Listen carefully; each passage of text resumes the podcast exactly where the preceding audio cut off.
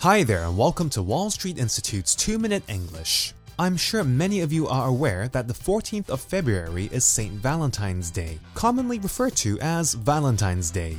This is a day where lovers or couples express their love to each other through gifts, chocolate, and ridiculously overpriced flowers and dinners, etc.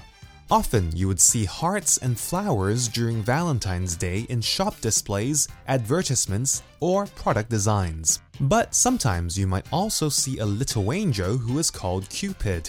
Cupid is the Roman god of love who appears as a beautiful baby boy with wings, carrying a bow and arrow. When Cupid shoots an arrow into someone, that person would end up with a heart of love. There is an idiom in English known as to play Cupid.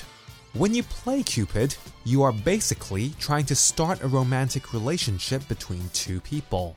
For example, if I wanted John and Mary to get together, I could say, I'm playing Cupid to John and Mary by inviting them out for dinner. It's obvious they like each other but are too shy to ask each other out. By the way, have you ever had a secret admirer on Valentine's Day?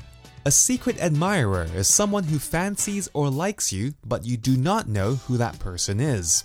Usually, a secret admirer would leave some chocolates or flowers for the person they admire without saying who it's from. When I was in high school, this was a very popular thing to do. I remember once leaving some chocolates on the table of the girl who I had a crush on, without her knowing about it. To have a crush on someone means to like or fancy someone.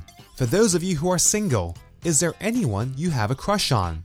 And lastly, a friendly reminder that there'll be a Valentine's bingo at 7 pm on the 14th of February at all WSI centers. If you are free on that evening, do join in the fun. Well, that's all for this week's 2 Minute English. Bye bye.